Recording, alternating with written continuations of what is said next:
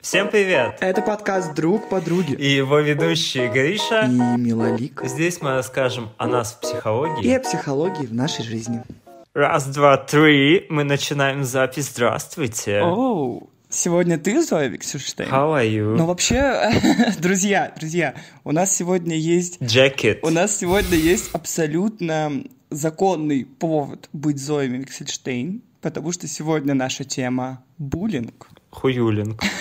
Раздражает, бесит просто.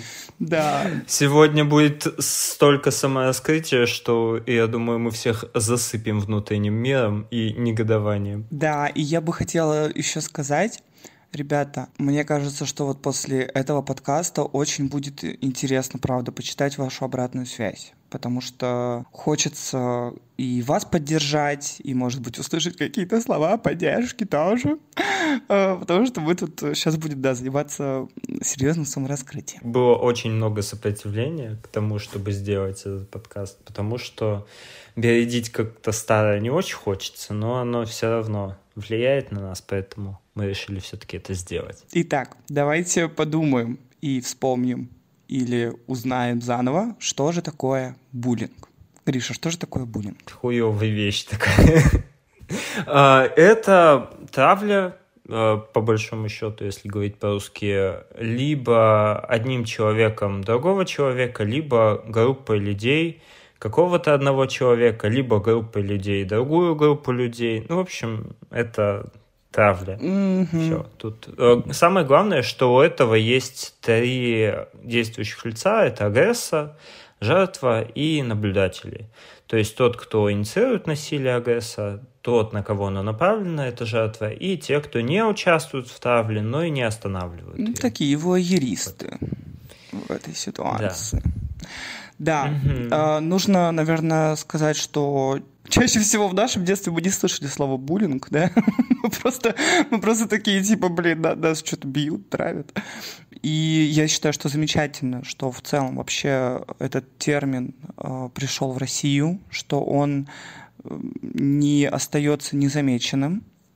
И мне кажется, это очень-очень важные истории, в первую очередь, наверное, для ребят, которые еще учатся в школе, но, разумеется, буллинг имеет э, очень-очень разные лица, и буллингом э, можно заниматься и можно страдать от него и во взрослом возрасте, и вообще в любом возрасте. Там нужны любые закрытые группы какие-то, да? Либо это рабочий коллектив, либо это армия, либо это класс, школа либо это какая-то просто спортивная секция, куда ты обязан ходить. Еще бы я, наверное, хотел сказать, что буллинг бывает прямым и косвенным.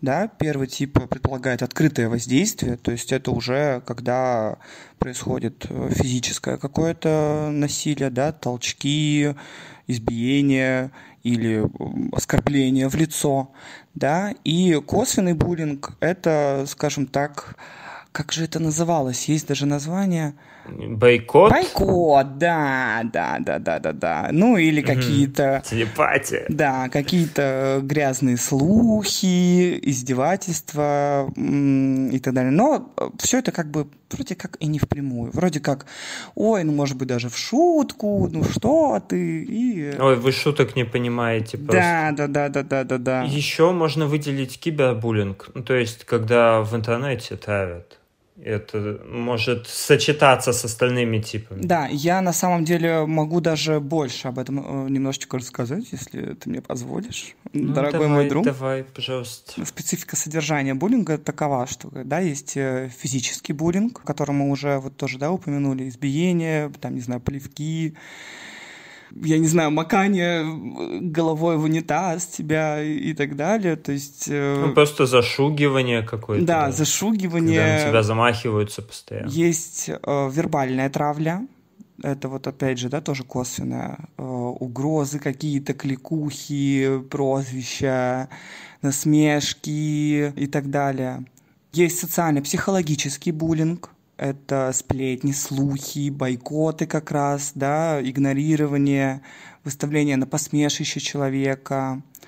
вот этим как раз типом, по моим ощущениям, страдают все социальные группы. И да, конечно же, кибербуллинг или электронный буллинг или виртуальный буллинг, да, это когда происходит буллинг в сети, в интернете, когда присылаются разного рода сообщения или выставляется на э, всеобщее обозрение какие-то фотографии, какие-то переписки. Если, например, какому-то блогеру или просто человеку да, оставляются какие-то нелицеприятные комментарии, ну и все с этим связано. Вот мне интересно, Гриша, был ли ты жертвой буллинга или агрессором или наблюдателем? Я был жертвой буллинга на протяжении, наверное, всей школы, как я пришел во второй класс, и так до окончания школы все это длилось. И для меня школьное время — это какой-то мой персональный ад. Но если не углубляться или углубляться. Углубляйся, все в порядке. Там было много всего. Там было и вербальная агрессия была, и какие-то запугивания, и вот шугали каким-то образом, и за человека они как будто не принимали до конца. Но на каких-то контрольных, из-за того, что я был самый умный парнишка в классе, все такие, ой, ты что, так все хорошо. Крысы. Да, а потом контрольно заканчивается, все опять на круги своя. У меня все, ну, какие случаи вот мне приходят в голову? Например, когда я был достаточно полноватым ребенком, у меня, видимо, гормоны перестраивались или что-то такое. High five, брат. Да, при этом я пришел, ну, не с самого начала, то есть э, вообще как это работает? Кто становится обычно жертвой? Либо это новое лицо в классе, когда все роли уже распределены, отношения какие-то устоялись, да? А если человеку не интересно то, что популярно среди вот э, школьников каких-то, да? Да, вот все, например, э, панки, а ты эмо. Все, тебе конец. Какая-то, не знаю, скромность, замкнутость, немногословность, Потом необычная внешность, э, будь то шрам, лишний вес, неровные зубы и так далее. Неопрятный внешний вид. Вот у меня все вот это вместе собралось, не считая, наверное, неопрятного внешнего вида, хотя хз. Там я не сам одевался, поэтому мне сложно что-то сказать. Вот, и буквально, то есть я пришел не сразу в класс, там он уже как-то сформировался. Мне не интересовало то, что интересовало там э, Васька с Ленкой сосется или Васька с Любкой сосется. Мне, я был всегда такой, из-за того, что эта система мне была вообще непонятна. Тебя интересовало, сосется ли Коля с э, Владимиром? Может быть, уже тогда было что-то такое, но я, знаешь, совсем уж на задворках где-то, потому что тогда мне было не до осознавания осознавания себя, не до принятия себя, а вот я как-то с этим взаимодействовал.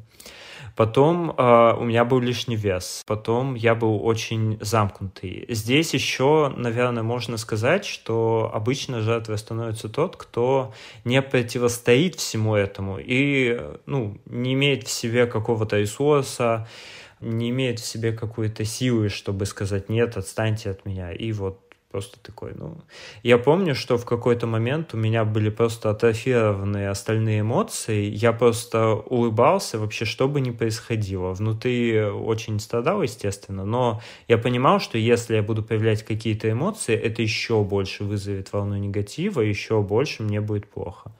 Я прям ненавидел школу. И, кстати, привычка к опаздыванию, вот у меня есть сейчас, угу. она оттуда перенеслась, потому что я в школу приходил всегда пять минут после начала урока, чтобы ни с кем не пересекаться mm, максимально. Понимаю. Я помню, я все перемены проводил в библиотеках, а, и вообще макс... библиотека находилась просто в жопе школы, но я туда каждый раз ходил, чтобы лишь бы ни с кем там не пересекаться. У меня была проблема в том, что библиотекарь тоже меня булил булила.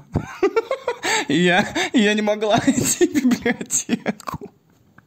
Блин, это, это уже жесть. Но поэтому мы тоже поговорим, да. что от взрослых тоже может много чего Конечно. быть. Вот, и по сути я собрал вот этот вот весь э, наборчик, и почему-то я думал, что дело-то во мне. То есть я никогда не подразумевал, что люди какие-то злые или что-то не так. Я такой, ну, типа, ну вот, видимо, я какой-то стрёмный, ебаный, и может быть даже мне как-то по заслугам. И я против себя еще аутоагрессию к тому же проявлял. И такой вообще замечательно просто. Но я такой, так, мне нужно, нужна какая-то отдушина, и я стал учиться очень сильно я там э, готовился ко всем урокам, я даже заранее знаю, что будут какие-то там темы, не знаю, в школе, по русскому языку, предположим, я заранее изучал, что будет на уроке, чтобы там как-то вот уже чувствовать себя уверенно, то есть настолько. Ну, у меня не очень социализации там было. Но, опять же, важно сказать, что я вот перечислил некий такой портрет жертвы, но жертвой может стать кто вообще угодно, кто угодно, вообще. Абсолютно да, да. кто угодно. Здесь есть особенность как раз в том, что неважно, кто ты, буллинг — это такая групповая болезнь, групповая история, где если ты перестанешь быть жертвой, найдут другую. И это будет происходить э, до того момента, пока, собственно, группа не развалится каким-то образом, потому что она работает вот именно по таким правилам. А почему выбирают, например, а, скромных людей, либо каких-то новеньких? Потому что так жертву агрессорам легче как-то Подсветить. отметить. Да. да, что вот, смотрите, он не такой, да, вот именно да. он. Но на самом деле все это говно работает таким образом, что здесь и жертва в итоге теряет, потому что она склонна к депрессии, социальной тревожности, подвержена к развитию всяких психических расстройств. либо потом пойдет психологи. Агресса здесь приобретает какие-то криминальные наклонности, жестокость, социальный интеллект падает очень сильно. Оказывается в группе риска вообще по какому-то даже суицидальному поведению, потому что он буквально несет какой-то кошмар и ад в жизнь. И вот, казалось бы, две роли, да, но нет, наблюдатели еще есть, которые тоже испытывают очень большой психологический вообще дискомфорт из-за того, что они, а, не могут помочь, и, б, они боятся оказаться на месте жертвы. И поэтому такие, а мы ничего не видим, ха-ха, ой, да, смешно, вот там толкнули какого-то паренька, угу. очень все это мило. Я бы хотела тебе предложить как раз вот поподробнее остановиться на этих трех ролях и разобрать их и с какими-то, может быть, личными примерами, да. То есть мы вот начали сейчас говорить про жертву, э, и ты, и я ими были. Вот. Мне кажется, очень важно удостоить вниманием то, что ты сказал о том, что жертва действительно очень часто считает виноватой в том, что ее булят, саму себя. То есть, э, да, происходит и аутоагрессия, и происходит э, ощущение, что это я какой-то не такой или не такая, да, я сам как-то, может быть, даже провоцирую агрессоров на то, чтобы меня булили. И раз пошла такая пьянка, я, я вообще, когда готовилась к подкасту, поняла, что по мне можно в целом написать какое-то пособие по, по буллингу, потому что для меня само это было большим открытием, но я поняла, что я за свою жизнь, ну, скорее больше, да, подростковую, юношескую, оказалась по обе стороны баррикад. А наблюдателем была? Тут же три стороны все-таки. И наблюдателем, разумеется, я была, но мы, мне кажется, все равно э, так или иначе все ими являлись в то или иное время. Первый раз, когда вот я прямо вспомнил этот момент, когда я стала жертвой как раз вот этого самого косвенного буллинга, был у меня, если я не ошибаюсь, первый или второй класс. Меня зовут Миларика, да, как вы уже знаете. И очень долгое время я ну, меня все вообще называли Мила. То есть э, это вообще было как бы норм.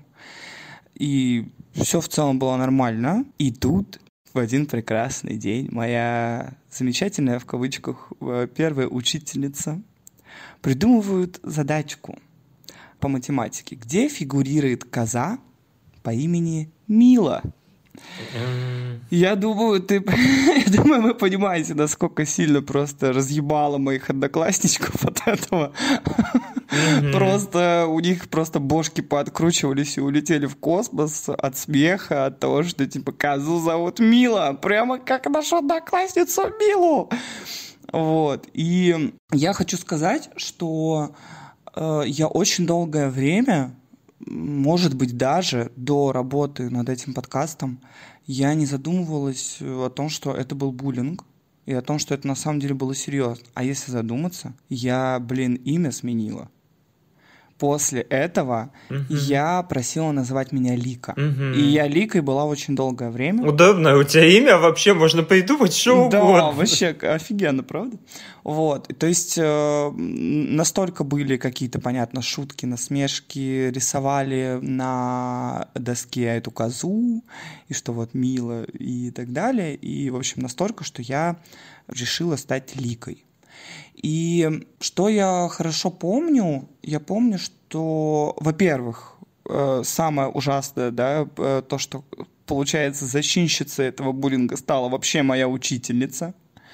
Э, что абсолютно вообще не педагогично и ужасно. Дорогие родители, если вы нас слушаете, если что-то подобное происходит с вашими детьми и их учителями, забирайте нахрен своего ребенка, потому что это ужасно. А как думаешь, она осознанно это сделала, или она не знала, что ты там есть, или как? Я уверена, что она сделала это неосознанно, но по вот какому-то вайбу своему детскому, я помню, что она не относилась ко мне как-то на равных, что ли, э, как вот mm-hmm. с другими.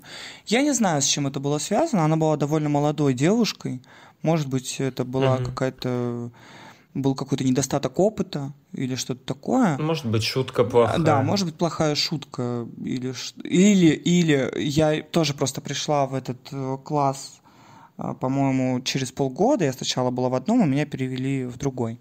Может быть, это была ее попытка, да, как-то привлечь ко мне внимание как к новенькой. Я не знаю, но в любом случае попытка была довольно-таки всратая. Можно я сюда же залезу и поделюсь своим опытом тоже? Да, конечно, конечно. Ну вот я когда пришел вот в этот класс, когда там уже все роли были распределены, я такой, ну, сейчас начнем, классно как слышно, я агрессирую, то есть L у меня иногда вот... В детстве я их вообще путал и не понимал. И когда мы писали в тетрадях, вот учитель говорит, запишите в тетрадях с красной строки «классная работа». И я написал «красная работа», моя вот эта первая учительница подошла, взяла мою тетрадку, стала ходить между рядами и говорить, смотрите, какой он. Ну, я не помню, что она говорила, но по ощущениям, какой он тупой и глупый, смотрите, все жали просто ужасно.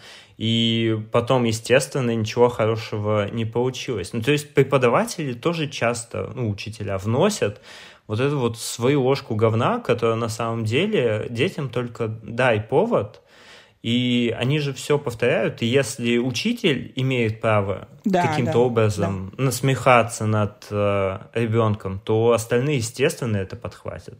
Может быть, отчасти из-за этого я вот проходил до 11 класса с этим всем в школе. Тоже отчасти из-за этого. Очень неприятно, и, конечно, много у меня есть претензий до сих пор к этому преподавателю. Но я прорабатываю это со своим психологом. Все э, это главное, да. И, в общем-то, нужно сказать, что мы уже сказали о том, что жертва может быть э, абсолютно по любым признакам признана жертвой. Хотя мне mm-hmm. на самом деле, конечно, мне не очень нравится слово жертва, потому что оно как будто бы в себе подразумевает, знаешь, как будто в тебе уже есть какие-то качества, которые делают из тебя какую-то жертвенную личность. Это абсолютно не так. И здесь мы начинаем курс по виктимологии, да? Что действительно, знаете ли, есть. Но здесь важно понимать, что жертва никогда не виновата в агрессии, которую на нее направляют всегда виноват именно агрессор или буллер в данном случае, вообще не важно. То есть, даже если вы там, не знаю, самый толстый, кривозубый, не знаю, кто угодно, то все равно человек сам выбирает производить агрессию на этот цвет и изничтожать людей вокруг. Вы здесь вообще ни при чем. Да, ребятки, мы вас обнимаем сейчас. Собственно говоря, продолжим немножко, да, свою историю, свою историю жертвы. мой путь жертвы. Можешь называть это целью, мой, мой путь цели буллинга. Да, да, да, да, да. Вообще это, конечно, интересно, да, что я теперь записываю про этот подкаст. Че, однокласснички, как вам, а? а вы там что, уже дети дорожали, наверное? Ну, чуть-чуть мразотничаю, конечно, разумеется. Тема довольно животрепещущая. Право имеешь. Да. А, собственно говоря, потом я перешла в пятый класс в другую школу. Точно такая же ситуация. Ничего себе! Да, да. Тебе школу поменяли? Нет, нет, нет, нет. Ты сама или что? Да, ее поменяли не из-за того, что меня там как-то сильно булили, я поменяла ее, потому что моя старшая сестра решила поменять школу, а я чувствовала, видимо, себя очень неуверенно без нее, и поэтому я сказала, что я тоже буду переходить. Угу. Плюс она была ближе к дому и так далее и тому подобное. И вот уже в пятом классе я тоже была пухлой девочкой, плюс еще высокой, и, ну, в общем, тоже такой стандартный букет того, кого можно потравить. И вот в доказательстве о том, что жертвой может да, стать кто угодно. Вместе со мной пришла девочка точно так же в пятый класс, новенькая. И вот ее приняли на ура. Она прямо стала своей в доску. Вообще, просто вот все класс. Вообще, буквально за какие-то там, не знаю, считанные недели. Я такой не стала. И поверьте, друзья, я провела часы, просто десятки часов э, в рефлексии о том, почему, почему, а когда я уже поеду в Египет, почему он, а не я? И вот это все. И я не нашла ответ. А не нашла я ответ, потому что нет ответа. Потому что, да, я, конечно, отличалась э, внешне от нее, да, она, может быть, была более такая стандартная девочка, чем я. Но на этом наши различия заканчивались. Но э, предметом буллинга выбрали меня. Мне даже, я помню, как-то назначили стрелу. Так что я тут как бы не пальцем сделаны, ребятки, если что. Вот. Но стрела так и, так и что-то не состоялась, потому что дети, на самом деле, такие какие-то дебильчики. Потому что они такие, вся, стрела, туда-сюда. Потом они такие, блин, нам, нам нужно на кружок, нам нужно на, на, на продленку. И все, короче, и стрела не происходит. Это такой, ну ладно. Я ушла из школы, да, в девятом классе. По ощущениям, вот, наверное, до девятого класса э, я так и не смогла сблизиться. Были какие-то моменты, когда было лучше, было когда хуже, но в основном я тоже прекрасно понимаю, когда ты говоришь про э, специальные опаздывания. То есть я вот прямо тютерка в тютерку приходила, потому что меня ввергало в ужас, что я буду делать, вот когда все стоят, да, тусуются перед классом, и у всех есть вот эти вот кучки могучие, да, которые они образовывают друг с дружкой. И, а меня ни в одной из этих кучек нет, и, и что мне делать? И просто стоять, а вдруг еще начнут что-нибудь говорить, и, в общем, это, конечно, было такое себе. Но что произошло у меня, как защитилась? То есть, вот смотри, ты говорил про свою защи- защиту психики, да, ты просто атрофировал в себе все это, ты просто такой, я просто не буду отвечать пошли вы нахер. Это, кстати говоря, довольно распространенная, как мне кажется, позиция, которую очень часто предлагают родители своим детям. Вот правда. Мне кажется, очень часто они говорят, да не обращай внимания просто. Они там сами дураки. И мне кажется, здесь, конечно, зависит очень много от того, какой э, если мы говорим сейчас да, о детях, какой ребенок э, сам по себе в своей какой-то органике. То есть э, кто-то может это выдержать, а для кого-то, конечно, это будет э, очень серьезной травмой. То есть я вот понимаю, что я бы не смогла просто молча там, да, улыбаться и делать вид, что меня это не касается. Я избрала другой вектор, это чувство юмора. Я, естественно, развела в себе чувство юмора. Понятно, что это защитная реакция. И, естественно, что я начала делать э, самым первым делом, это я шла на опережение. Я такая, типа, ах, вы меня травите, что я толстая, а я сама буду шутить, что я толстая э, а вы меня там травите за шмотки, не знаю, что-то такое, типа, а я сама буду шутить, что я под мостом живу. И, собственно говоря, это на самом деле конечно, меня в то время спасло. Мне это очень помогло. Потому что это действительно, к сожалению, вот такой закон джунглей агрессору, агрессорам, да, неинтересно, когда ты начинаешь забирать их хлеб, грубо говоря. Они такие, а ты что, это вообще-то мы должны были вот это все сказать, а ты в итоге уже все за них сам все сказал, и, и они такие, блин, ну ладно.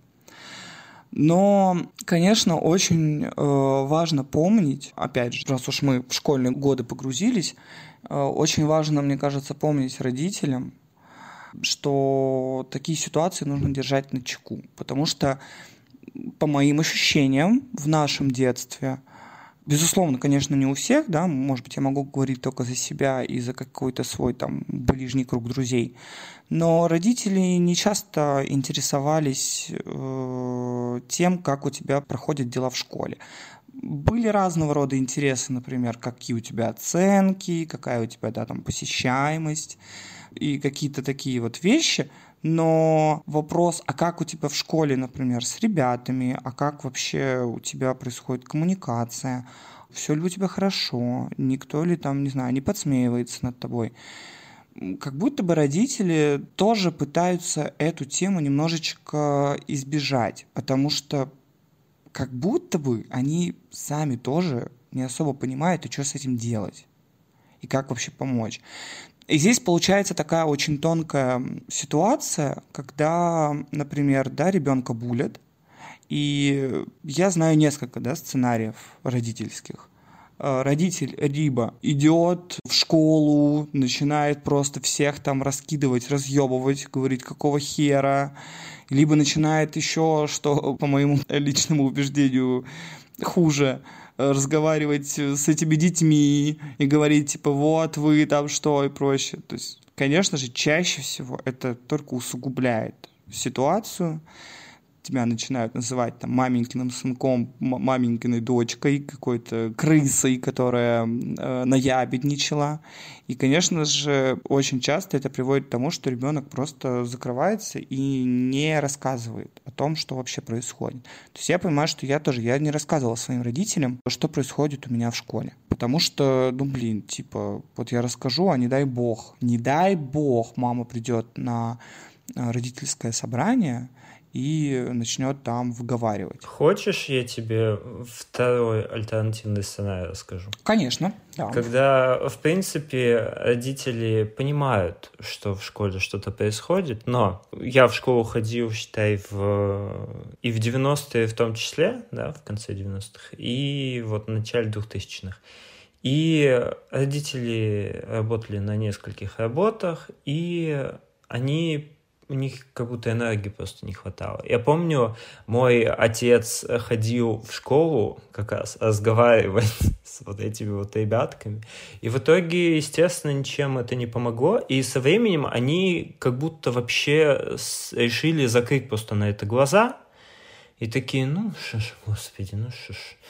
Вот. При этом у меня лично вообще не возникало мысли, что это можно как-то прекратить, что можно перейти в другую школу. Мне никто не говорил про это, никто не предлагал. По итогу от меня как будто откупались и просто не обращали на меня внимания. Даже если я что-то пытался сказать, то я как будто со стеной разговаривал. Это было, ну, очень печально, потому что в итоге у меня сейчас есть такая особенность, что я могу опираться только на себя. И вот я учусь действительно, что я могу еще на кого-то опереться, потому что все детство я вот буквально сам как крепость только и мог существовать, закрывшись э, внутри собственного тела. Это на самом деле частая же история. Если вспомнить что-нибудь, тот же, не знаю, там, Кинга, вот где он Кэрри, есть же вот это, uh-huh, uh-huh. где ее булили постоянно. Что она в итоге сделала? Разнесла к хуям эту школу. Или вот постоянные истории про шутинг. На самом деле шутингом же занимаются самые тихие, скромные ребята, которых булят. Не будет буллинга, не будет и шутинга. Какого черта вообще просто все решили, что это проблема жертвы, ребенка, что это он какой-то не такой. Просто это язва маленьких закрытых групп, и у взрослых очень много инструментов, чтобы на это повлиять. Я помню только один учитель, в пятом классе у нас был классный руководитель. Я не помню, то ли это был случай, когда мы на физкультуре бегали, мне поставили подножку, а сзади толкнули, и я сломала руку. Либо это был случай, когда мои вещи э, в, сверху в бак унитаза засунули. Вот одно из двух. Какой ужас. И, и я помню, что из-за того, что я не мог сказать, кто вообще, на кого я думаю, она как сделала? Так, все встаем, значит, Гриша, кто точно этого не мог сделать. И я начинал, вот не называя имен, то есть не называя, на кого я думаю, угу. да, садить тех, на кого я не думаю. И в итоге там осталось, ну, все равно дофига людей, я извиняюсь, потому что у меня булил не один человек, не два, не три и не пять. Там прям были э, большие э, коалиции. Вот. И в итоге она потом э, их припугнула даже. И какое-то время у меня был там, не знаю, готов к воздуха на полгода где-то, да. А вот, э, слушай, у меня такой вопрос к тебе тогда сразу. Как ты считаешь, с точки зрения вот э, педагога, она поступила правильно или это на тебя на самом деле оказало еще большее давление, я знаешь, э, к чему просто это говорю? Потому что вот у меня в в моем детском сознании всегда была вот эта вот история, что нельзя быть крысой, нельзя быть Павликом Морозовым, нельзя доносить, нельзя ябедничать, это вообще западло.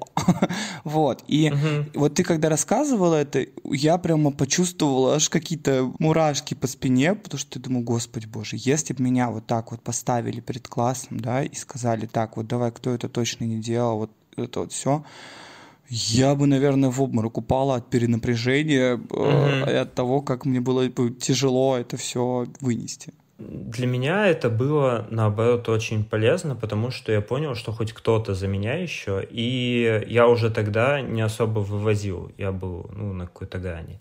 А здесь я понял, что на кого-то из внешнего мира тоже можно положиться, и это очень классно. По поводу вот этого ябенчества, доносов, здесь нужно четко разграничивать, и это я понимал еще с детства, что есть э, доносы, когда ты делаешь это ради каких-то ништячков, и есть доносы или просто когда ты беспокоишься о собственной безопасности – и вот здесь ребенок имеет полное право вообще говорить что угодно, кому угодно. Если ему плохо и его безопасность не в безопасности, я дико извиняюсь, то тогда это не ябничество, это вы буквально защищаете себя, свою жизнь. Потому что если бы мне там в голову что-то ударило, то любви к этим людям я вообще никакой не испытывал. И там могло быть что угодно.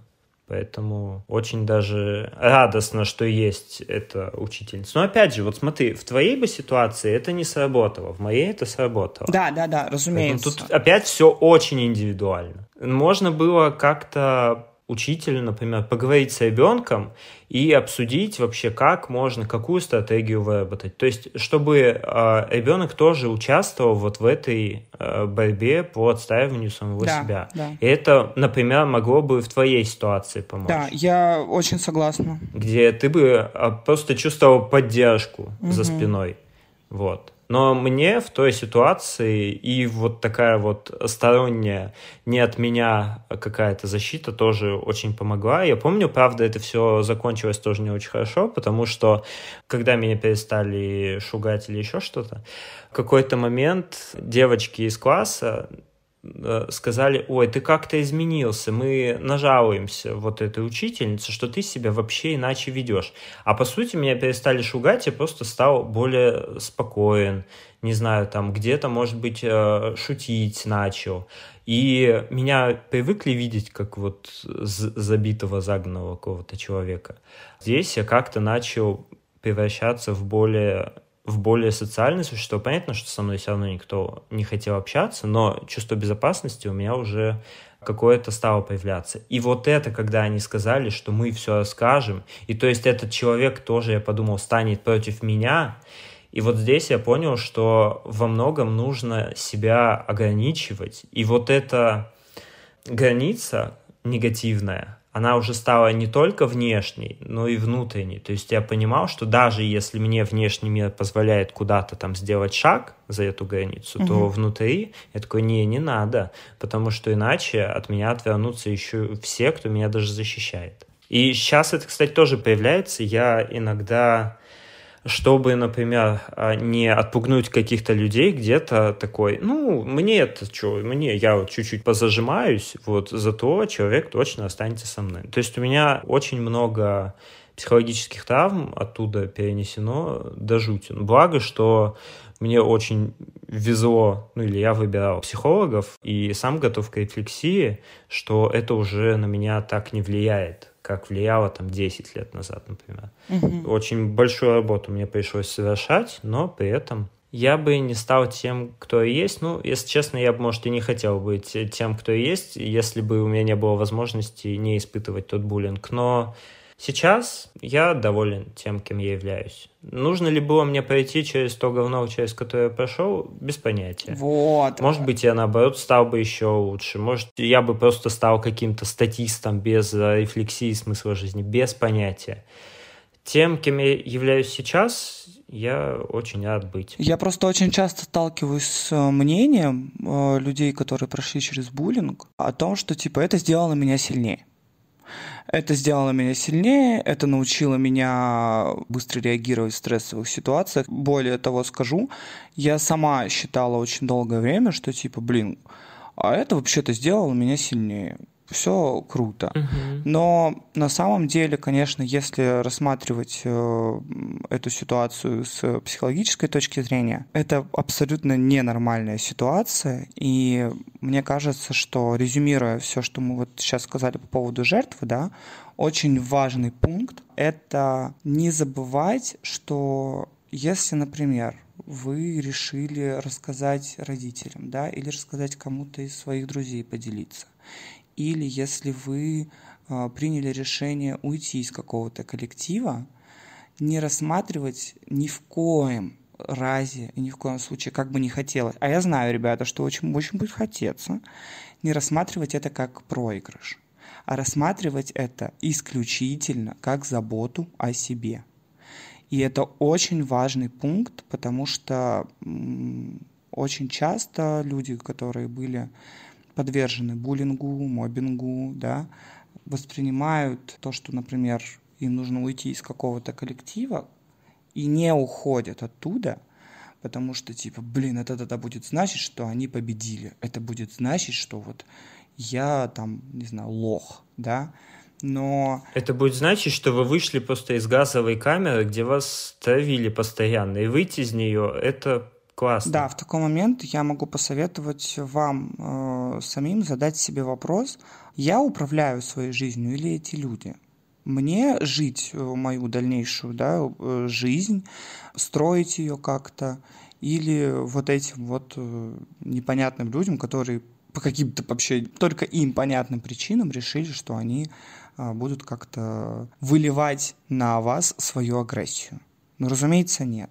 То есть главное, что мы помним, дорогие товарищи жертвы, бывшие, э, надеюсь, надеюсь, все бывшие, мы помним о том, что забота о себе – это самое важное, и если вы решили покинуть коллектив, в котором вам плохо, если вы решили сделать какие-то шаги, например, кому-то, может быть, рассказать об этом – это ни в коем случае не слабость, это лишь забота о себе самом, что очень важно. Угу. Я бы тогда хотел перечислить некие вредные советы, угу. которые дают Класс. окружающие, когда тебя булят. Например, подожди, оно само пойдет. Mm-hmm. Ну, то есть дети там поумнеют, что-то изменится, и вот само пойдет. Ну, вот я как-то ждал, и пока я с школы ну, не выпустился буквально в одиннадцатом классе, ничего и не произошло. Я помню даже на выпускном, а, ну, когда вот вручали все дипломы, а парнишка, который меня булил из параллельного класса тоже, он такой, ну да, я тебя хоть напоследок въебу. И я такой, просто замечательно живу вообще. Господи, какой ужас. Знаешь, что меня еще убивало? Я вот был сначала, ну, в средних классах такой полноватый, а потом в одиннадцатом я был очень худой. Угу. И я был самый умный в своем классе, еще одна девочка. Вот. А в параллельном классе он был самый умный, но при этом у него было очень накачанное тело, он был такой мега социальный чел. Альфач. Да, да, да, да. И я такой, ну, почему я же интеллект, а у него как? Вот. Но я еще понимаю отчасти, что какие-то странные вещи из-за того, что, ну, я уже понимал, что меня привлекают мужчины, я такой, так, он ко мне плохо относится, но при этом он потенциально может быть там моим типажом. И это такие пиздец сложные взаимоотношения у меня в голове рождало, потому что я, ну вот, не знал мужчин, каких-то адекватных, с которыми можно взаимодействовать. И когда я выбрался просто из этой газовой камеры, я увидел столько адекватных людей, что я просто такой, как э, свежий воздух стал. Не знаю, дышать просто полной грудью задыхаясь, потому что эти годы это был, конечно, кошмар лютый. Сколько там, 10 лет или даже больше. Вот это, скажем так, комьюнити, в котором вы находитесь, будь то класс или ваша группа да, студенческая или что-то подобное, это не единственные люди на этой земле. По-любому всегда найдутся люди, которые будут э, обладать вашими же тоже интересами, которые будут э, относиться к вам э, дружелюбно, лояльно и так далее. Это очень важно помнить, потому что, конечно, когда ты находишься в, этом, в этой газовой камере с этими людьми, тебе кажется, что все, вот весь мир, он будет вот таким теперь. Ребятки, пожалуйста, помните о том, что это не так. Да, и доказательство этому, когда я перешел в ВУЗ, и там уже было какое-то, не знаю, отсеивание по интересам, что ли. То есть я понимал, что вот я учусь сейчас, ну, там, учился на айтишника, и вокруг было много людей, которым это тоже интересно, и у нас были общие какие-то цели.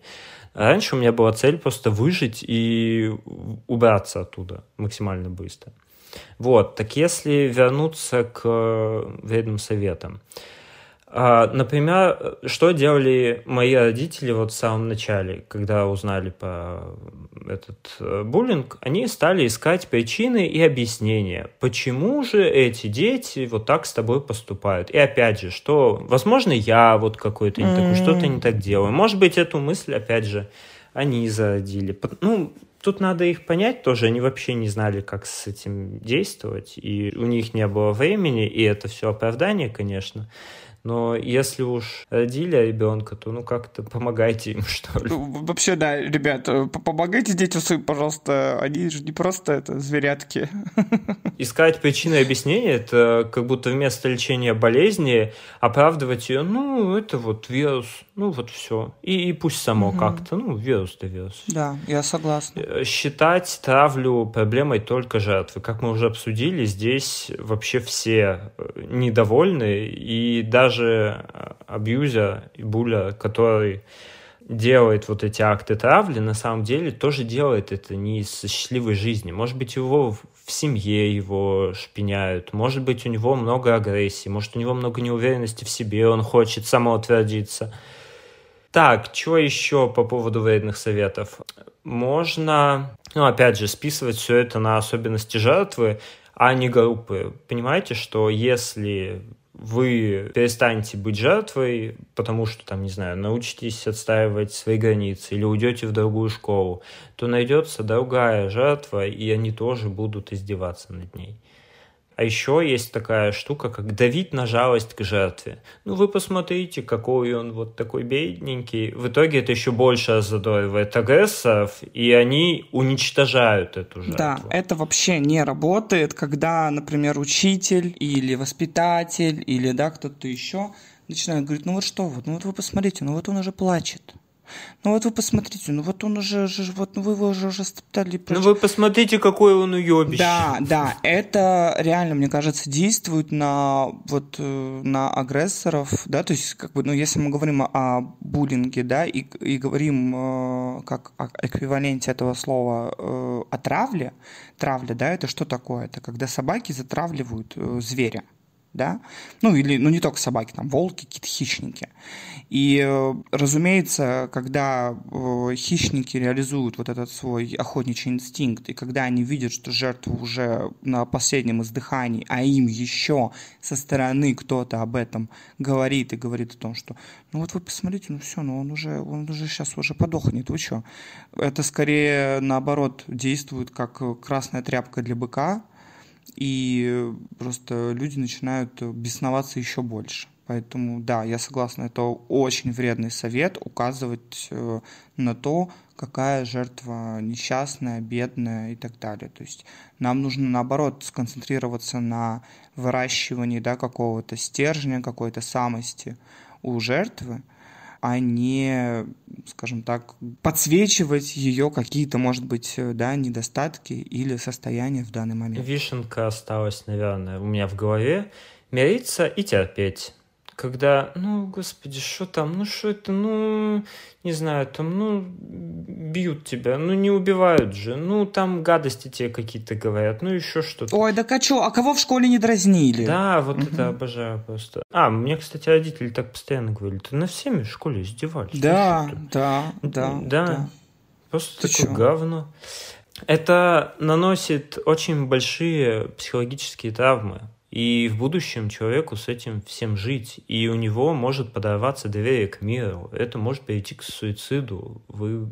То есть, если один, например, человек, например, над родителями, да, тоже издевались, но опять же, могли издеваться вообще в одну миллионную раз а, от того, как издеваются над вами, но они такие, да, мы тоже пережили буллинг. Это может не попадать в их а, какие-то больные места. Тебе вот. рассказывали какие-то вот у меня Родители, тоже, кстати. Не, не, ты что? Они были такие, знаешь, звездочки, все на них молились, и вот они почему-то мне говорили, ну все же в школе были, не знаю. Абсолютно такая же ситуация. Да, я помню, мама у меня все время говорила, что была первой красавицей в классе, и когда кто-то к ней приставал, я помню, она ручкой, ну вот на паре, э, на уроке сидела, да, какой-то парнишка к ней стал лезть, она ручкой ему э, проткнула руку. Что-то я теперь сыкую, если мама твоя послушает этот подкаст. Как зовут твою маму? Я ей не буду скидывать я не скажу. Ее розыск. Мама Григория, а. уважаемая женщина, мы, если что, вы все хорошо. Не протыкайте нас ручкой, пожалуйста. Вот, это все равно история про то, что она как-то, может быть, не очень адекватна, но могла за себя постоять. Мне при этом э, говорилось, что вот будь хорошим. И вот эта вот постоянная установка «будь хорошим», как будто э, ты зависишь от того, как тебя видят другие люди. Что, про Советский Союз сейчас будешь говорить? У меня... Давай. У меня для этого есть прекрасная цитата из прекрасного шоу э, «Гафи Гаф» будь как я, будь хорошим. Слышь, блядь, ебись в засунь себе в ущелье свои нравоучения. Вот, ребят, всем советую, когда говорят «будь хорошим», вот вспоминайте вот эту прекрасную фразу из шоу «Гафи Гаф». Все, продолжаем. У меня есть еще одна чудесная тогда цитата. Есть у нас с Миоликой одна любимая музыкальная группа, Быдвацикл называется. Ой, да. И у них есть песня «Дяди и тети». Там поется дяди и тети, вы все нахуй идете. Почему я эту фразу не выучил сразу, почему мне не сказали хотя бы в пятом классе наизусть э, выучить и с выражением рассказывать. Mm-hmm, да. Вот правда, если просто у ребенка нету какой-то ценности себя, отчасти поэтому в школе дети такие жестокие, потому что они не совсем понимают, что они делают. И опять же, от этого еще больнее. А здесь ты, если бы выучил, что я ценный сам по себе, я могу там не делать вот этого, и все равно я буду ценный, мне не надо самоутверждаться. Это бы даже абьюзерам помогло, вот этим вот буллерам. И вообще всем. Поэтому все слушаем B2 Так, может, к ним мы тогда и перейдем? Ну, давай. Перейдем к нашим палачам. Переходи. К нашим агрессорам.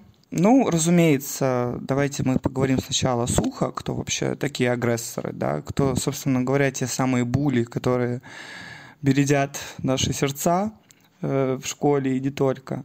Ну, конечно, зачастую это люди не без проблем, как уже сказал Гриша. Очень часто это, если мы говорим о детях, да, это дети с проблемами в семье, с, очень часто с насилием в семье но при этом, скажем так, люди, которые нашли в себе силы не уходить вот, да, в роль жертвы, а наоборот становиться такими вот палачами, становиться э, лидерами. Но они берут модель поведения, например, от родителей, и да. я вот тоже могу да, это да, делать. разумеется. То есть э, очень важно, например, если вот это такой маркер, что, например, родителям нужно пообщаться с родителями агрессора очень важный маркер. Вот если, например, ребенка травят, там, не знаю, за внешний вид, да, за, не знаю, какую-то одежду. Если говорят, что, ой, ты что, на лето к бабушке в деревню ездила, а мы ездили там, в Абу-Даби и так далее, ребенок — это абсолютное как бы ну, зеркало, да, то есть это значит только то, что, значит, его родители — так э, относятся к, я не знаю, людям, которые, возможно, имеют меньший достаток, да, и позволяют себе такого рода выражения. То есть э, совершенно не обязательно, если ребенок живет в достатке, да, и у него богатые родители, можно так сказать, совершенно не обязательно, что он будет вести себя как гандон, да. То есть, э, правда, это все-таки трансляция родителей. То есть, если вы видите, что, не знаю, вашего ребенка как-то травят по этому поводу, то здесь, мне кажется, конечно, имеет смысл поговорить э, с родителями, если они, конечно, адекватные. Ну что, э, у агрессора, естественно, очень много чувства собственной уязвимости. Он же хочет самоутвердиться за чужой счет. А может быть, он хочет, наоборот, доказать родителям, что вот, смотри, я такой классный, я разделяю твои ценности. Да, да либо это какая-то вообще невероятно накопленная агрессия, которую нужно куда-то выплескивать. Дома он сделать этого не может, например, да, если его там, не знаю, не дай бог, применяют к нему какое-то физическое насилие или моральное. И, естественно, он все это приносит э, куда?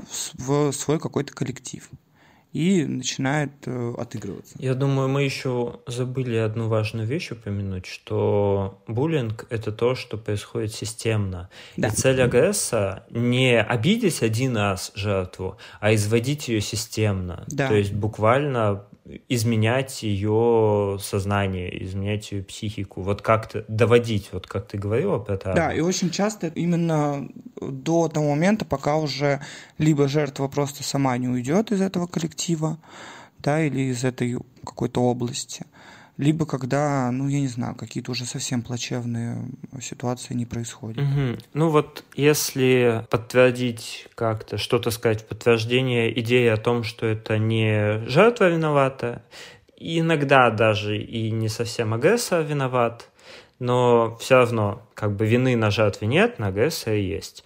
Если взять э, тот же самый Стэнфордский тюремный эксперимент, когда студентов просто разделили на две части, типа вы будете заключенными, а вы будете тюремщиками. И эксперимент пришлось завершить заранее, потому что люди стали вживаться в эти роли, и действительно э, тюремщики стали издеваться над заключенными. Хотя никаких маркеров. Они вообще случайно выбрали эти роли. Они да. не знали, кем они будут в этом эксперименте. Но в итоге пошло издевательство. И это подтверждение того, что это заражение самой группы. И здесь даже нет стерильных людей. Все равно у каждого человека есть что отыграть. Какая-то внутренняя злость, неудовлетворенность. И все могут оказаться на роли жертвы. Тут нет какого-то портрета определенного. И не обязательно иметь какие-то черты. Поэтому давайте все-таки не будем издеваться над детьми и сделаем какие-то хотя бы законопроекты или еще что-то. Понятно, что нашему государству сейчас не до этого, но очень хотелось бы, чтобы был какой-то человек, чтобы психолог в школе был не просто Ой, хуйлуша, да. который приходит и тестики выдает, а который мониторит как-то или слышит, что где-то что-то происходит, а беседовал с детьми, может быть, даже с а, учителями. Это все система, и внутри этой системы любое заражение, оно будет уничтожать эту систему. Еще хотела рассказать э, личный кейс о том, как жертва может стать агрессором, потому что я на самом деле поняла, что в моем детстве, отрочестве и юности я как будто бы проживала двойную жизнь, потому что в школе у меня была одна жизнь. Ты Хана Монтана? Да. Вот. Но также я ездила в санаторий очень часто ездил в санаторий. Э, как сейчас я понимаю, это был хороший способ родителей сбагрить меня куда-нибудь, а мне свобода, все дела. И вот что интересно, из девочки, которую в школе, да, там булят, издеваются, называют там э, жиробаской и, э, не знаю, бомжихой и так далее, в санатории я превращалась просто в какого-то вообще лидера мнений то есть и я, когда рефлексировала по этому поводу, я на самом деле поняла, что это происходит от того, что ты как жертва, да, ты уже знаешь, как это может быть. Ты уже знаешь, как э, тебя могут начать травить, и поэтому ты опять же, да, действуешь на опережение. Я не могу сказать, что я там, не знаю, кого-то э, била или э, травила или что-то такое, но я, опять же, конечно, я использовала чувство юмора. Чаще, конечно, я не начинала что-то первое, но если меня задевали, да, я, я включала, конечно, вот эту вот травлю, я включала вот эту агрессивность, и я, конечно же, по максимуму отыгрывалась за все, что происходит со мной в школе. Э, я давала разного рода какие-то прозвища, то есть вот этот вот косвенный буллинг у меня, конечно, превалировал, потому что я не доходила ни до каких, э, не знаю, физических вещей или каких-то серьезных оскорблений там в лицо и так далее. Но да, да, я понимаю, что в санатории я давала себе волю, я была совершенно другим человеком. И я могла позволить себе наконец-то то, чего я не, поз... не могла позволить себе в школе, потому что я была там э, лошарой зашуганной. Вот. Интересный кейс. Мне кажется, что это тоже важно, потому что это очень важно с точки зрения, а, опять же, да, проработки эмоций и чувств и с жертвой, и с агрессором. Потому что, конечно же, нам, да, как людям таким все-таки часто дихотомичным, который все-таки часто делит мир на черное и белое, очень э, легко в своей голове думать, что, ой, ну все, ну були, ну вот он просто, вот он плохой, потому что он плохой. Нет, ребята, очень часто, вот, например, мой кейс э, подтверждает, что просто издевались надо мной, и э, я, не находя этому выхода нигде более, начинала то же самое делать э, с кем-то, кого я считала, да, послабее себя. Может быть, ну, сейчас, сейчас пойдут оправдания, может быть, не так жестко, может быть, и т-т-т. Но, ребята, если кто-то слушает mm-hmm. подкаст из тех, э, с кем я когда-то имела данного рода взаимоотношения, простите меня, пожалуйста, это ужасно. Mm-hmm. Поэтому, конечно, очень важно также задавать вопрос э, агрессору. Или если вы понимаете, что вы начинаете так э, взаимодействовать с людьми, либо если вы родитель такого ребенка, очень важно задавать агрессору вопрос, зачем ты это делаешь. То есть, что мы делаем? Мы называем вещи своими именами. Вот что важно мы не пытаемся как-то это завуалировать, потому что он там, не знаю, дурак, потому что вот он сам, э, не знаю, напрашивается. Нет, нет, нет, нет, нет, нет, нет, друг мой. Почему ты это делаешь? Что в тебе такого сидит, свербит, что заставляет тебя идти на это? Заставить его дать. Это просто важно, потому что, конечно же, это вскрывает очень неприятный нарыв, но потом становится легче. И это, разумеется, помогает, опять же, конечно же, и саморефлексии агрессора, и жертвы. Это очень помогает и в дальнейших взаимоотношениях. То есть тоже не стоит забывать, что те же самые школьные були, да, блин, они могут испытывать огромные проблемы потом, в дальнейшем, в жизни в своей, потому что они просто привыкнут э, к такого э, рода общению, и, конечно же, им будет очень тяжело во взрослой жизни налаживать отношения в коллективе и так далее. То есть понятно, что, если можно так сказать, может им и повести, да, и им достанутся очень лояльные наблюдатели и очень благодарные жертвы, а может и не повести. И тогда можно точно так же, конечно же, впасть и в ту же депрессию, и э, прийти к каким-то суицидальным мыслям, вообще к тому, а, что я вообще делаю со своей жизнью и почему, почему, блин, я такой. То есть очень важно все-таки вскрывать эти нарывы время от времени, потому что... Потому что людям тяжело с этим жить. Да, да, и человек не может быть плохим просто потому, что он плохой. Здесь да. есть еще, наверное, статистика очень поможет, что очень большой процент суицидов среди врачей-стоматологов. И казалось бы, при чем здесь это? Но они, помогая людям, заставляют их страдать, приносят им боль, и им тяжело с этим жить. Блин, очень интересно, я не знал об этом. И они выбирают, видимо, на какой-то из э, крайних точек э, покончить жизнь самоубийством, потому что невыносимо приносить другим людям боль, и при этом оставаться самим собой и жить. Но, опять же, это не касается одной категории людей. Всегда есть вероятность, что агрессором окажется просто психопат. Да, да, разумеется. И у него не будет к вам ни эмпатии, ни сочувствия. Он делает это просто потому, что... А чё бы нет? Очень важный маркер, очень важный маркер. У агрессора есть прекрасно развитая эмпатия.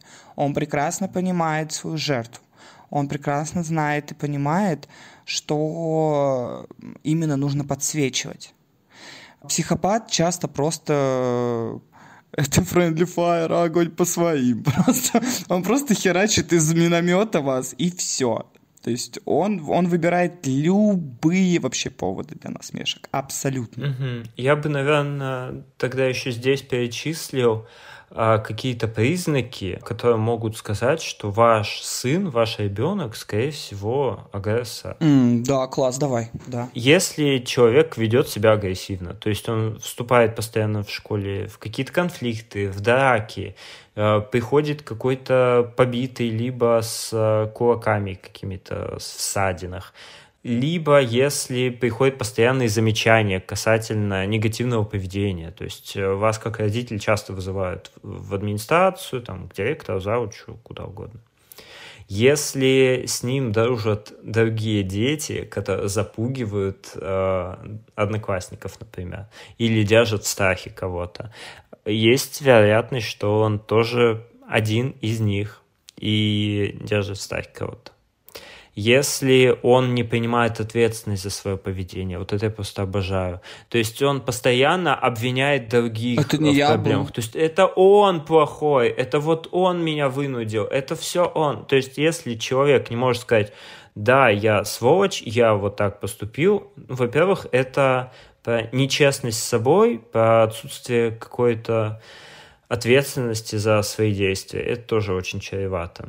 Если человек очень беспокоится о своей репутации или популярности, он ради этого может сделать э, очень многое, в том числе пренебрегая безопасностью и комфортом других людей если он имеет вещи, которые ему не покупали. Ну, по-моему, тут все понятно. Если у него появляются какие-то деньги, вы ему не давали, и он не работает нигде и не подрабатывает. Если у него появляются какие-то новые, там, не знаю, наушники, AirPods какие-нибудь последние, хотя, ну, как бы, откуда, что, можно все это выяснять. Мне пока в голову больше ничего не приходит. У тебя, может быть, есть что-нибудь еще? Да нет, если честно, мне кажется, довольно полный портрет э, агрессора э, ребенка ты выразил. Ну, я, наверное, бы так добавила. Все-таки, да, не демонизируем агрессоров прямо в каких-то э, совершенно ужасных людей. Все это поправимо, все это... Если человек э, все-таки склонен, опять же, да, к рефлексии, к самоанализу, есть очень много случаев и кейсов, когда а, бывший агрессор выходил на связь со своей там бывшей жертвой и действительно извинялся и говорил, что, блин, это был какой-то полный щит, это была какая-то хрень. Я там сам испытывал сложности в семье. То есть я понимаю, что большинство агрессоров, которые травили меня в моем подростковом возрасте, ну, конечно же, имели проблемы. То есть я вот могу вспомнить ситуацию, э, у нас есть э, шутка с Алмазом, с моим мужчиной, что типа в школе толстая девочка — это как э, низкорослый мальчик. Типа, это вот две, это две такие, типа, очень уязвимые, э, уязвимые позиции у детей, потому что вот он как раз был ма- маленького роста, маленький э, низкорослый мальчик, а я была толстой девочкой. Мы такие, типа, сошлись две кошечки-неразлучницы. да, Биба и Нет, мы Дуду и Бубу. вот, и я могу сказать, что вот какая у меня была ситуация, я не знаю, Надеюсь, этот человек не услышит. А если услышит, то и ладно. У меня была какая ситуация. Вот когда я перешла как раз в пятый класс, новенькая, да, сначала вроде как все, типа, что-то более-менее окей. Меня не стали травить прямо сразу, знаешь, вот прям место в карьер. И какая ситуация произошла? Значит, в этом классе был мальчик, который был не последним мальчиком в этом классе. То есть он был довольно популярен, и он обратил на меня внимание – Он попросил мой домашний телефон, он, он мне звонил, мы даже с ним болтали, а потом в какой-то момент он говорит, пойдем погуляем в выходные. Конечно, я была в восторге. Это было мое там чуть ли не первое свидание за жизнь. И я такая, господи, да, все.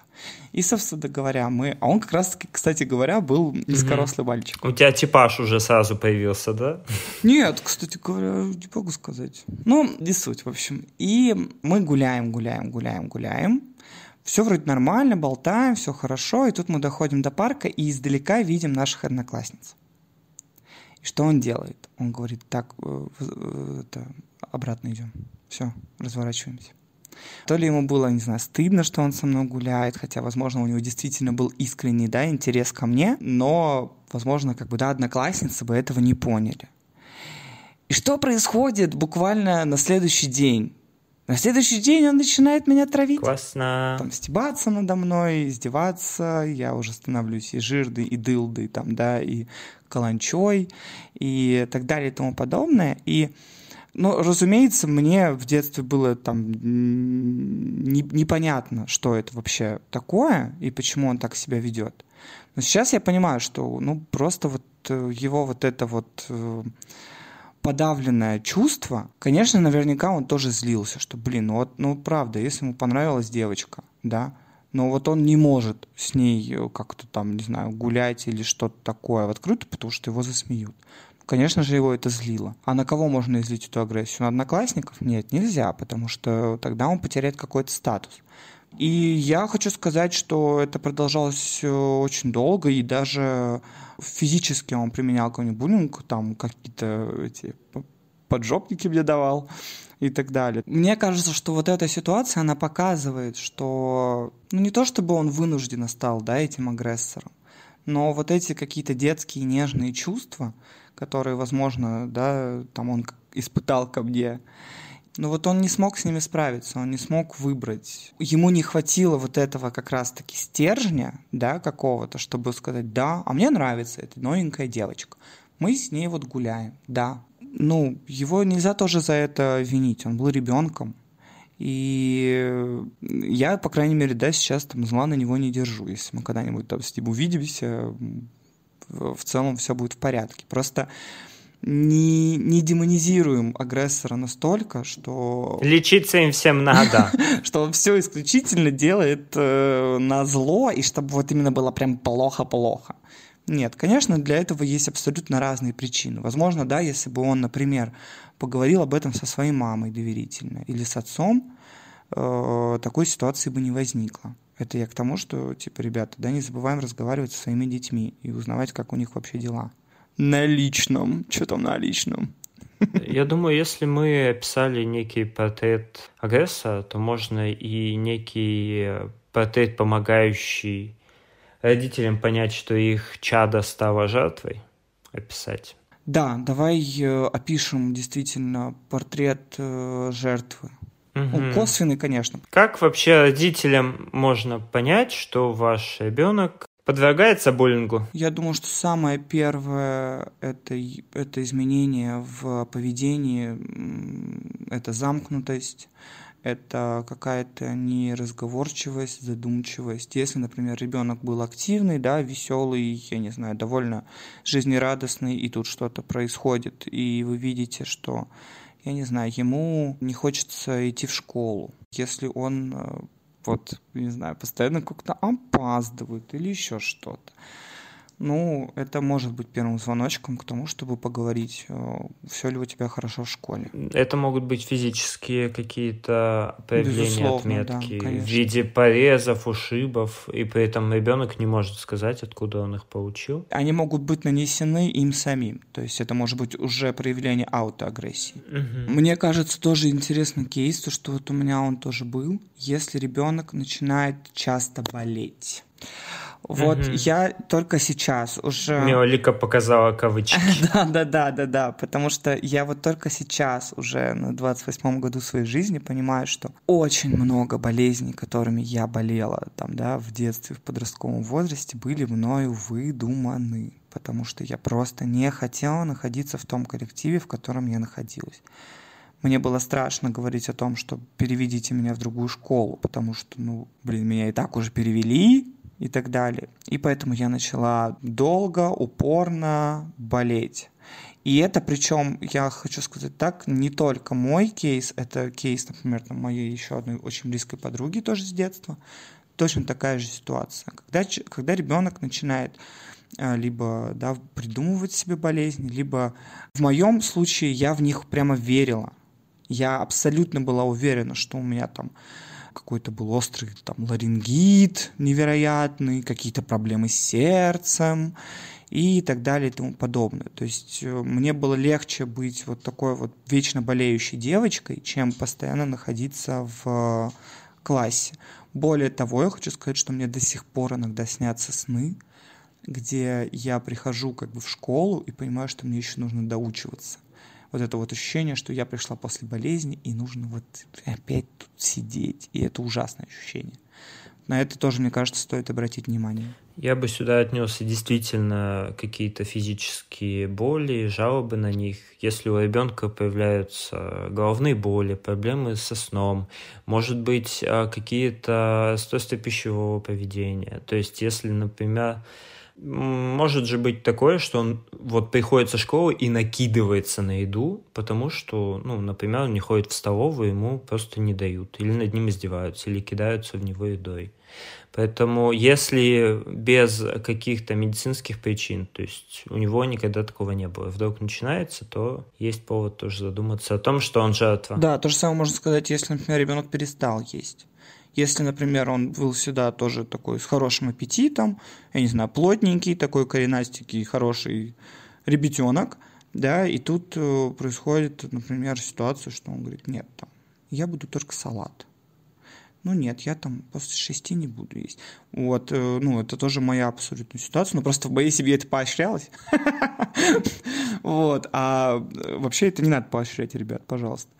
Э, это тоже, конечно, маркер, потому что, возможно, например, ребенка как-то травят да, за его внешний вид, и он решает, взяв эту ответственность да, на себя, он решает изменить свое тело. Угу. Это тоже, конечно, абсолютно плохая ситуация. Слушайте наш подкаст про РПП, там мы все рассказываем, к чему это вообще может приводить. Если, например, ну, также можно сказать, если раньше ребенка не беспокоил его, например, вес или э, какое-то семейное положение, или место жительства, или то, во что он надевается, а сейчас внезапно вдруг такой, а мож... я вот это надевать не буду, а можно мне, пожалуйста, Луи Виттон? И вот эта вся история, это тоже говорит о том, что на него как-то воздействуют окружающие его, возможно, дети. Угу. Да, согласен. Сюда же можно отнести, например, какое-то внезапное снижение успеваемости. То да. есть э, человек, может быть, не может э, сконцентрироваться, когда учится, либо ему невыносимо находиться в школе, и он прогуливает уроки. Может быть, он связался с какой-то плохой компанией, лишь бы, ну, и он сидит в парадных где-то или в подъездах, а, лишь бы не находиться в школе, потому что там а, его ждет что-то очень неприятное и чего хочется избегать. Сюда же можно отнести какое-то саморазрушительное поведение, то есть если это побеги из дома, самоповреждение, если появляются какие-то разговоры о суициде, это тоже не какие-то шуточки, это действительно важный маркер, на который стоит обращать внимание. И не нужно отвечать ребенку, что мы тебе сейчас психуху сдадим, и все, и будешь там это чалить. Только еще больше закроет ребенка и не даст ему доверительно общаться с вами. И вы только говорите ему этим, это твои проблемы, разбирайся сам, ты нам не интересен. Не откидывайте ребенка, ему и так плохо и тяжело. Сюда же можно отнести необычно агрессивное поведение. Если он начинает запугивать более слабых людей, отыгрываться каким-то образом. То есть всегда был, например, спокойный ребенок, а потом как покрасил волосы в рыжий цвет, назвался Милолика и пошел всех абьюзить. Ну, я не абьюзила, ну нет, ну правда, честно-честно. Ну не пиздила и то спасибо, как бы. Ну нет, я просто... шутила шутки. Ладно, да, ладно, я была сучкой. Здесь же можно сказать о той же частой потере вещей, исчезновении каких-то предметов из дома. Я, кстати, здесь свой кейс опять могу сказать. У нас в школе был вот прям заядлый какой-то бандит-уголовник. Я помню, он меня начал булить тоже в начальных классах. Моя мать тогда очень, ну, мы только переехали, и она тяжко как-то на работах работала, им ничего не платили, она работала на нескольких. И я помню, чтобы с этим пареньком как-то заобщаться, я либо после школы, либо вместо каких-то занятий просто начинал воровать у матери деньги из кошелька, там, по сотенке рублей, и мы покупали какие-то сладости, и как бы я получал вот какую-то, не знаю, может быть, защиту с его стороны, может быть, какое-то вот разделение, что типа, все, я классный, меня приняли, все хорошо. Да, конечно, признание, признание. Да, но я помню, когда, ну, мать обнаружила, у нее была просто истерика, потому что она не знала, куда вообще исчезают деньги, как жить, э, у нее не хватало там ни на еду, ни на одежду, ни на что, а я здесь ходил, покупал кирешки и всякие сладости. Вот, поэтому если что-то из дома исчезает, это тоже неплохой маркер. Да, это очень да. важно. Вот так я покупал себе какую-то безопасность на чужие деньги. Угу, да. И, наверное, если ребенок часто говорит о чувстве одиночества, и ведет себя как-то скрыто, замкнуто, и не хочет, может быть. Если у вас раньше была традиция, что вы постоянно садились, ели вместе, а здесь ребенок говорит, знаешь, я вот пойду там в комнате у себя посижу, и не выходит на контакт, и он, может быть, действительно изолирован из социальной группы, и не очень-то ему там хорошо. И стоит с ним поговорить об этом. Понятно, что он может э, отрицать всю эту историю, но нужно дать ему понять, что вы готовы его слушать. Разговор должен быть очень деликатный потому что для него рассказать э, про то, что над ним издеваются, может быть как предательство. То есть, что еще больше страх, что от него отвернутся, или еще больше над ним надругаются. Поэтому здесь важно сказать, что это все останется в секрете. Ну, если действительно останется в секрете, и вы хотите просто узнать, что с ребенком. Если вы не собираетесь ничего вдруг делать с этим. Вот такой вот херовый родитель, дико извиняюсь. Можете рассказать какую-то историю своей жизни? Может быть, тоже у вас были какие-то подобные беды и проблемы? Или какие-то с помощью сказок или истории донести, что это нормально и хорошо? Ну, то есть каким-то образом вам нужно наладить контакт со своим ребенком и дать ему понять, что на вас можно опираться. Да, это очень важно. Я абсолютно согласна с э, Гришкой очень важно дать ребенку почувствовать, что вы одна команда, что вы никуда не денетесь, что вы также прислушиваетесь и к его э, потребностям. То есть, например, да, если ребенок вам напрямую говорит, что нет, я не хочу, чтобы ты шла и разговаривала там, не знаю, с этими там хулиганами, булями. Э, не нужно этого делать. Вам нужно вместе тогда найти способ с этим справиться потому что иначе вы также просто рискуете стать, ну, не врагом, но человеком, которому просто перестанут что-то рассказывать, потому что от вас еще больше будет проблем. И тут же я бы, наверное, хотела добавить, если мы сейчас, да, говорим про жертву, но также, да, если мы говорим про э, ребенка агрессора, если вы с ним разговариваете, тоже все же очень важно дать ему понять, что вы его э, не ненавидите за это, что вы там, я просто не убью тебя, эти уши оборву, я просто все, я уже ремень достал. Это тоже не работает, это очень важно не делать так. Очень важно тоже, как ни странно, показать э, заботу показать поддержку, но не, то, что вы поддерживаете то, что он булит кого-то, да, а что давай мы поговорим об этом, поговорим о том, почему ты это делаешь.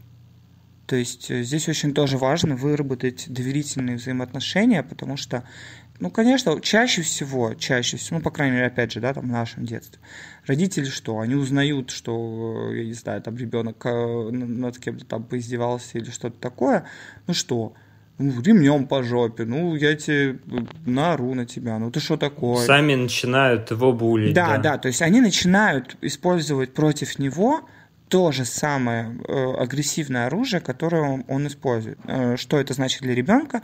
Для ребенка это значит что? Значит, так устроен этот мир.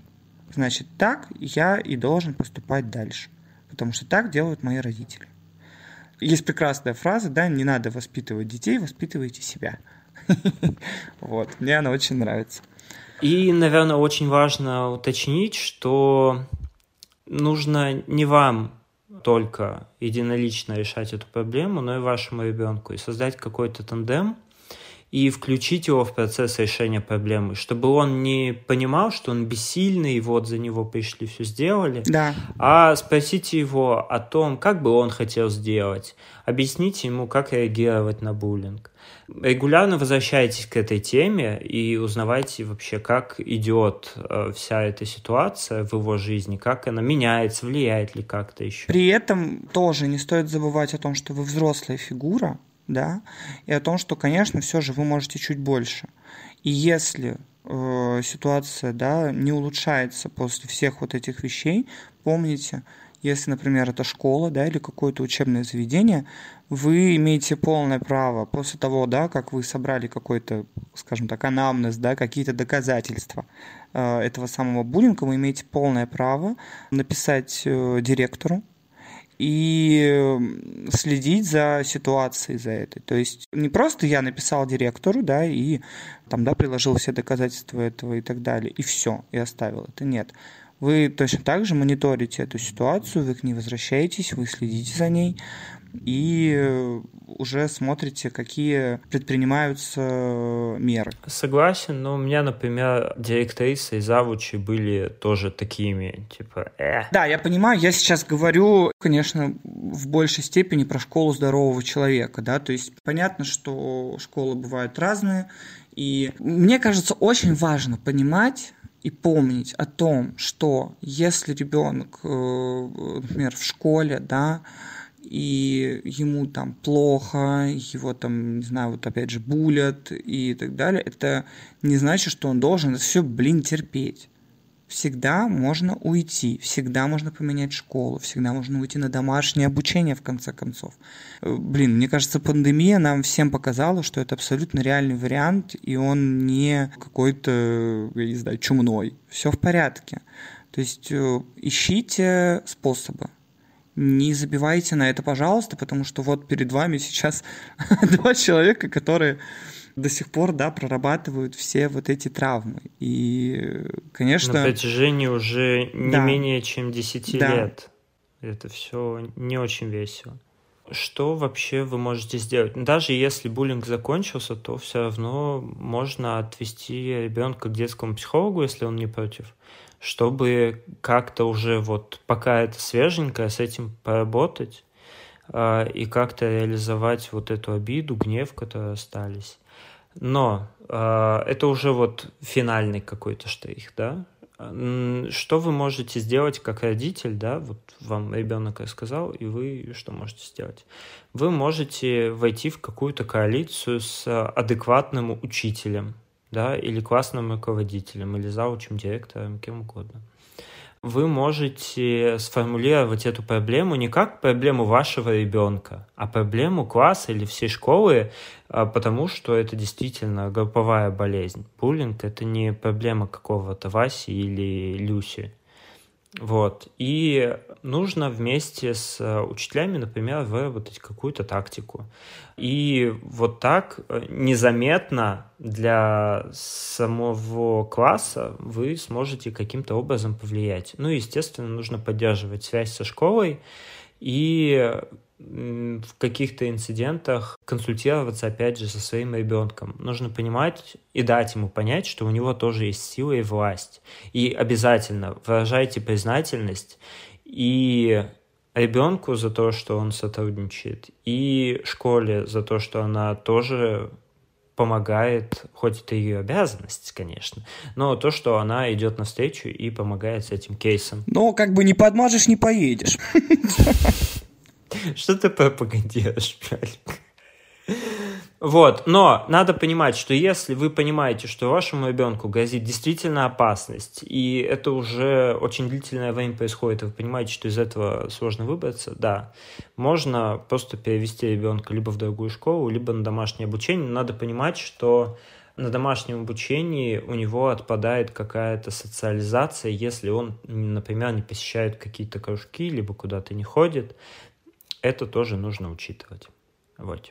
Так, давайте тогда поговорим про да, серых кардиналов всей этой ситуации, про тех самых наблюдателей. У них есть классификации, Гриша, ты знал об этом?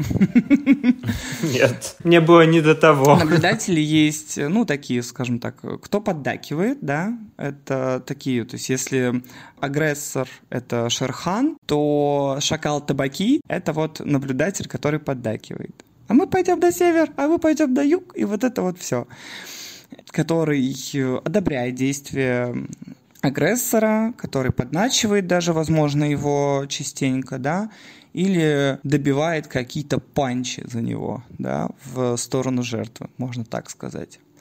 А следующий тип – это люди, которые делают вид, что их хата с краю, ничего не знаю. Мы как бы просто смотрим, типа, ну мы как бы не хотим в этом участвовать, но как бы и против ничего говорить не будем. Просто смотрим, может быть, где-то там подхихикнем, вот, ну, то есть они не делают это как-то очень э, яро, как первый тип ребят, но они э, и не высказывают никаких противоречивых мыслей по этому поводу. И следующий тип, мой самый любимый, это как раз-таки наблюдатели, которые могут сказать о том, что вы делаете неправильно, что-то неправильно по отношению к жертве это такие маленькие личности. С одной из таких личностей мне посчастливилось встретиться в моей школе, потому что в шестом классе, вот я перешла в пятом, в шестом классе я познакомилась, ну как, я не познакомилась, это вот тоже, кстати говоря, очень интересно, потому что... Стала более тесно общаться? Да-да-да, я э, подружилась с девочкой, которая изначально была в, так скажем, свите у главной агрессорки класса. А в шестом классе она поняла, потому что на самом деле сейчас я понимаю, конечно, что она была уже тогда очень э, устойчивой и классной личностью, она поняла, что нет, я так не хочу, и мы начали дружить. И мы дружили всю школу, и даже после, ну, потом, к сожалению, разошлись наши дорожки, но э, вот она как раз-таки была тем человеком, которая пошла против коллектива, которая имела в себе вот этот вот внутренний стержень, сказать, что нет, вы делаете неправильно вы э, издеваетесь над человеком незаслуженно.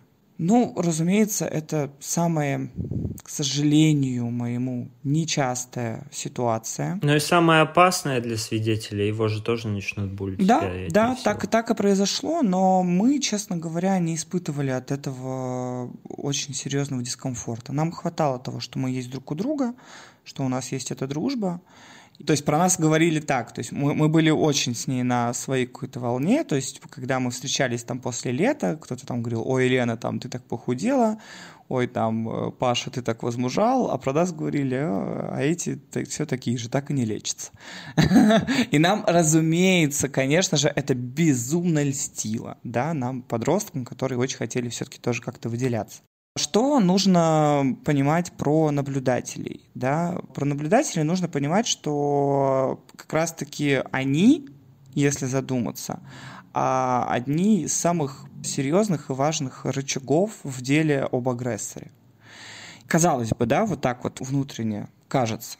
Но вот если все наблюдатели скажут агрессору, так, все, иди ты нахер, ты что тут э, развел херню? Отошел хуеуша. Да, казалось бы, да, э, все, это все прекратится. Просто все прекратится. Казалось бы, да, если... В идеальном мире мы находимся. Да-да-да, казалось бы, да, если все мы встанем против одного человека, всем известного, да, все как бы прекратится. А раньше говорили про «если бы каждый дал мне по рублю». Да, да, да. Как лейтмотив-то меняется еще. В общем, если так подумать, конечно, кажется все это очень легко и просто, но, разумеется, это не так, потому что есть такое понятие, как травма наблюдателя. Когда человек находится в вот этой всей ситуации буллинга, но он не жертва, а он просто наблюдатель, это все равно оказывает на него тоже очень большое и серьезное влияние, потому что он, разумеется, точно так же находится в стрессе от того, что, блин, а завтра этой жертвой могу стать я.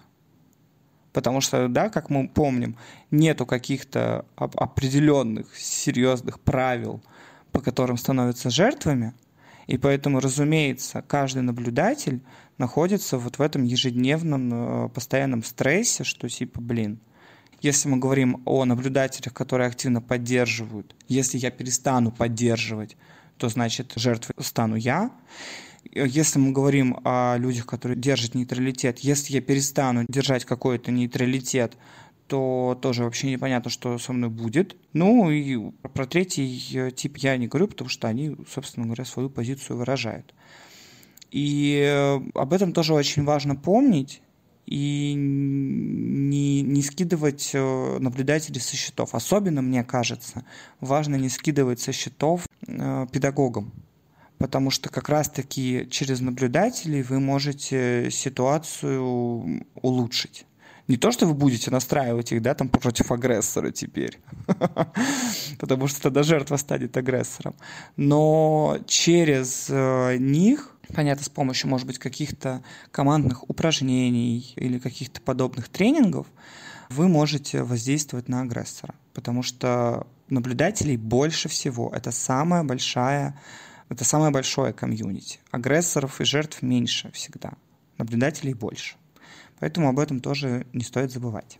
Мне бы еще хотелось э, выразить некую надежду о том, что в школах, гимназиях, колледжах будет введена политика нулевой толерантности к травле, то есть беседовать с детям, э, с детьми, показывать, как это влияет на будущее их же, как предотвратить это можно, какие могут быть последствия. Смотреть какие-то фильмы, видеоролики, может быть, не знаю, проводить группы тимбилдинга какого-то, потому что, ну, вы, правда, один коллектив, и почему бы не расти с помощью друг друга, а не топтать э, своих соседей, просто чтобы самоутвердиться, ничего на самом деле не улучшив в себе. Вот. Я абсолютно плюсую. Финалочка еще, конечно, что буллинг любит тишину. Если это все замалчивается, то ничего не улучшится. Это большая проблема и, и сложная проблема, и ее нужно решать. Да, именно поэтому мы и записываем этот подкаст, мне хочется сказать.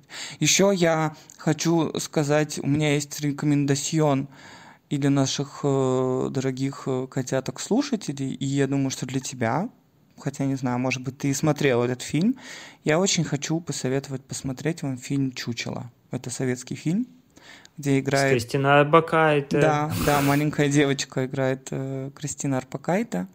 Э, Никулин играет ее дедушку. Это замечательный фильм, который перевернул вообще мою детскую психику и жизнь. И мне кажется, что он действительно очень поучительный и очень хорошо раскрывает проблему буллинга, пусть даже угу. в советское время. Ну, спасибо тебе за откровенность. О, и тебе тоже. Спасибо мне за откровенность, да. Сам себя поблагодарил. Да, и спасибо всем, что слушали. Надеюсь, вам станет более понятно, как взаимодействовать в ситуациях буллинга и как вообще их определить. И если с вами уже такое происходило, что вы можете обратиться за помощью к психологам. Ссылка в описании. И они вам помогут разобраться с этим. Мы вас э, любим и обнимаем. Спасибо вам большое. Чмоки в обе щеки счастья, любви, удачи. И э, пусть этот буллинг сгорит к чертям собачьим синим пламенем. Я хочу напомнить про обратную связь. Правда, ребята, очень будет э, ценно послушать какие-то ваши истории, если вы э, найдете в себе силы и смелость рассказать их. Правда, это очень было бы здорово. И мы с вами, мы вас обнимаем. До следующего мяв, подкаста. Мяв, мяв.